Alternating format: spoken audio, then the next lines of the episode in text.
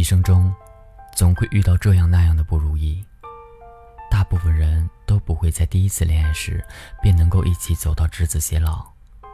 我们总会遇到一点伤，一点痛，但没关系的，伤害不会总伴随着你。大家好，欢迎收听这一期的花火，我是锦绣。今天给大家分享的这篇文章来自于小北，名字叫。别把上一个人留下的伤带给下一个人。小易跟倩倩又陷入了冷战中，倩倩跟我抱怨说，她觉得小易一点都不爱她，要不然为什么明知道她生气，他还是一如既往的沉默？明知道她不开心，依旧得不到对方的安慰。倩倩说，在这段感情中，我觉得很累。我知道小易在爱情中受过伤害，我以为我的出现能够改变他，我以为我加倍的对他好就能够磨灭掉曾经的伤害。你知道吗？我放下了自己的孤傲，甚至放下了我的自尊，不断的去争取他的爱。但最后，这都是徒劳的。说完，倩倩哭得一塌糊涂。其实，对于小易的过去。我们都知道，他曾经跟一位女孩谈了三年的恋爱，小易对他很好，也做好了要进入婚姻的打算。就在登记的前一个星期，小易发现女友跟一个男人暧昧了差不多一年的时间。小易无法接受事实，便跟对方分手，然后搬离那座让他伤心的城市。接下来的日子，小易对待爱情的态度。就是得过且过。身边的女友一个接着一个，最长也就在一起一个月的时间，直到遇到了倩倩。跟倩倩见面后回到家，我便给小易打了个电话，跟她说：“小易，如果你真的不爱倩倩，就放过她吧，别再用你的不理不睬让她受伤了，好吗？”小易立刻回复我，他说。小北，可是我真的爱他，但我不知道怎样爱。我不敢再毫无保留的对一个人好了。我好害怕，我怕付出了太多，到最后还是被抛弃。在他们冷战的半个月后，渐渐下定决心分手了。无论小易如何挽留，渐渐还是离开了。后来。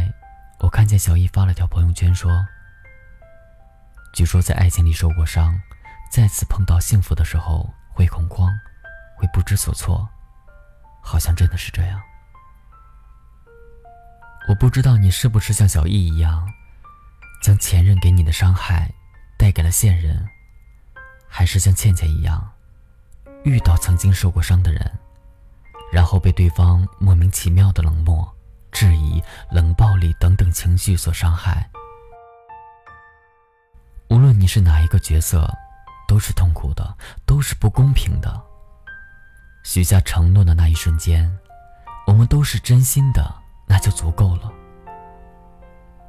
如果他坚持要离开，就将他放下吧。未来还有很多时光，足够你去遇见会懂得珍惜你的人。我记得曾经看过一部电影，讲述了一位相信爱情的男孩和从小不相信爱情的女孩，从相识、相恋到分开的故事。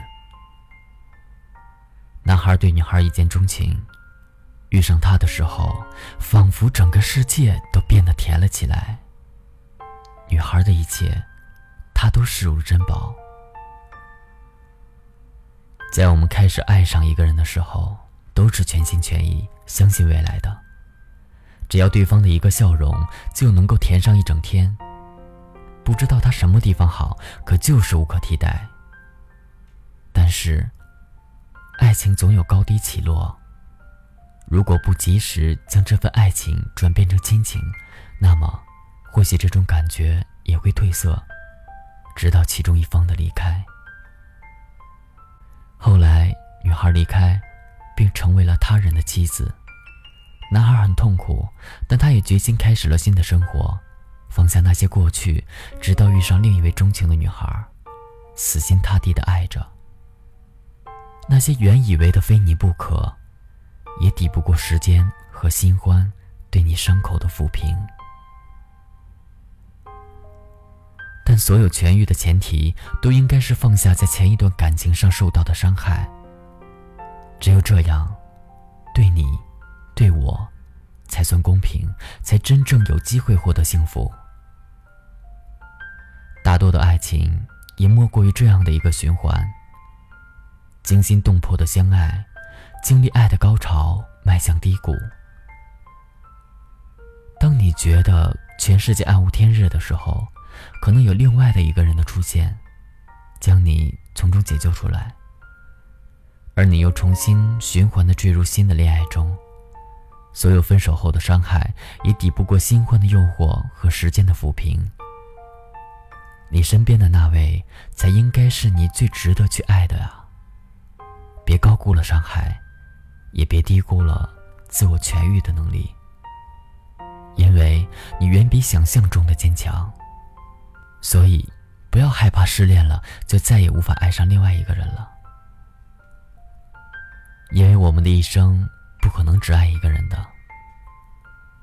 无论回忆是难过还是快乐，都是我们在人生中必经的一程。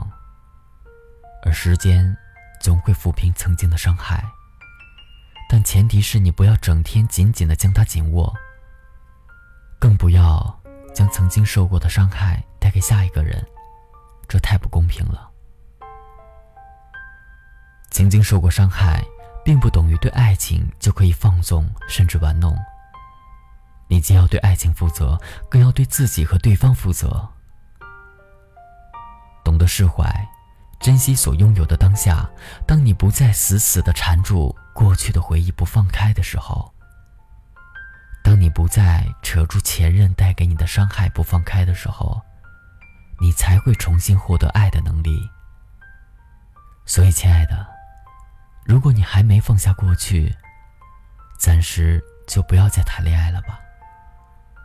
如果下定决心要重新开始，那么我请你好好的打扫自己的心，好好的放下那段过去，也要相信爱情，相信你身边的那位他，终究会带给你。想要的未来。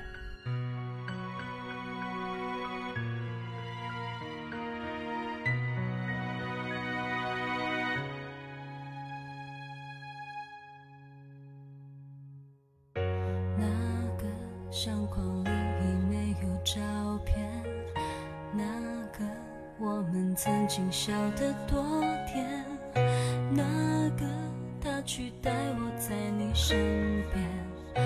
那个故事已经换了主角，那个你曾经说要给我永远，那个我竟然相信这份诺言，那个他出现的我毫无